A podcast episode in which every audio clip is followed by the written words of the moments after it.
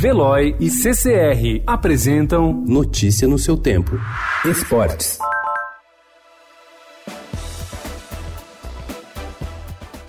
O uruguaio Carlos Sanches é uma das estrelas internacionais do Santos. O meia foi campeão da Libertadores com o River Plate em 2015. Engrossou seu currículo ao se tornar artilheiro, algo inédito em sua carreira. Em 2019, fez 16 gols e deu 9 assistências em 54 jogos. É o goleador do time no ano e considera que o fato de o elenco do Santos ter vários atletas jovens dificultou a briga para ser campeão nacional.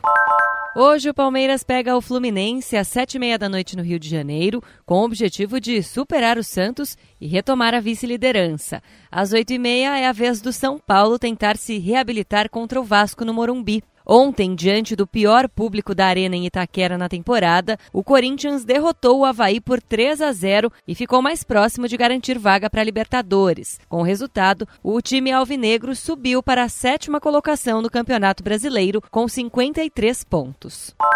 Campeão da Copa Libertadores da América e do Campeonato Brasileiro, o Flamengo amargou recentemente um período de jejum de grandes conquistas. Quando assumiu a presidência do clube, em 2013, o principal foco de Eduardo Bandeira de Melo era reequilibrar as finanças. Foram diversos ajustes financeiros, renegociação e pagamento de dívidas, cortes de gastos, principalmente no departamento de futebol e investimento maior na infraestrutura do clube.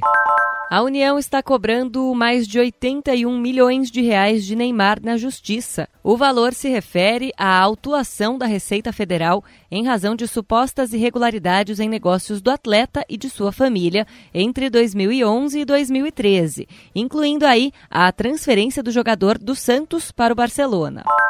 O projeto Clube Empresa, que está no plenário da Câmara dos Deputados para ser votado, tem como principal objetivo reestruturar os times brasileiros, auxiliando no pagamento das dívidas e ajudando na busca por investimentos. A proposta, no entanto, não é a garantia da salvação do futebol nacional. A reestruturação depende de boa administração e uma mudança na maneira de gerir as equipes.